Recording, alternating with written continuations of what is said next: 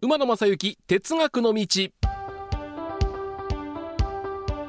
皆さんこんにちは。NBS アナウンサー馬野正幸です。37回目となりました馬野正幸哲学の道。今日はですねいつも番組冒頭はいろんなこと喋ってるんですがちょっと本編の方に時間を取りたいなというふうに思っております。えーまあ、番組冒頭の挨拶はこのぐらいにしておいて早速今回のテーマの発表です。アナウンサーの相互乗り入れ。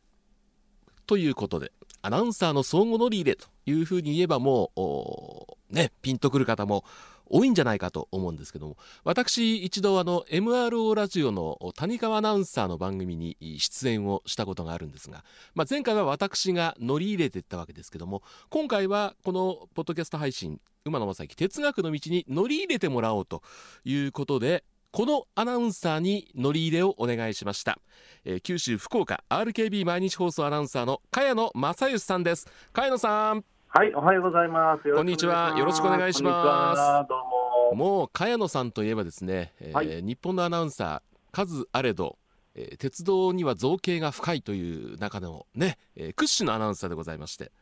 いやいやもうあのいつも私自己紹介するときは、はい、えー、西日本で2番目に鉄道に詳しいアナウンサーですと、えー、じゃあ1番目は誰ですかというふうに問われると、はい、毎日放送の馬のアナウンサーですと、即答しておりますので。申し訳ない、ありがとう。いいえ。そう、今思ったんです。勝手に西日本一鉄道に詳しいって言ってるんですけど、そう、茅野さんがいたと思ってね。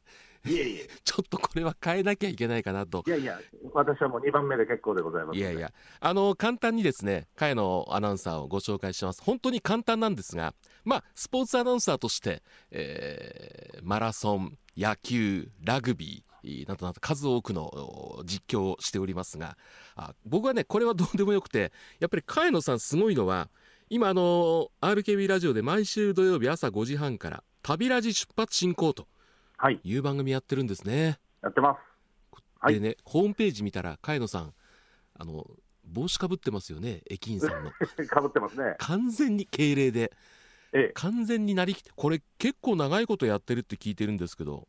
えーと、2012年の4月からなんですけど、はい、いやいや、でもね、きっかけは馬野アナウンサーが当時やってらっしゃった旅組っていうね、はい、夜やってたワイド番組があるじゃないですか、はい、これを聞かせていただいてというか、出演させていただいて、はい、あの時も乗り入れてもらったんですね。そうです、そうです、それがきっかけといえばきっかけですから。はいはい、えー、そうなんですよ、ですから、もう馬野先輩、よろしくお願いします。いやいやありがとうございます。これ、あの茅野さん、簡単に言うと、どんな番組なんですか？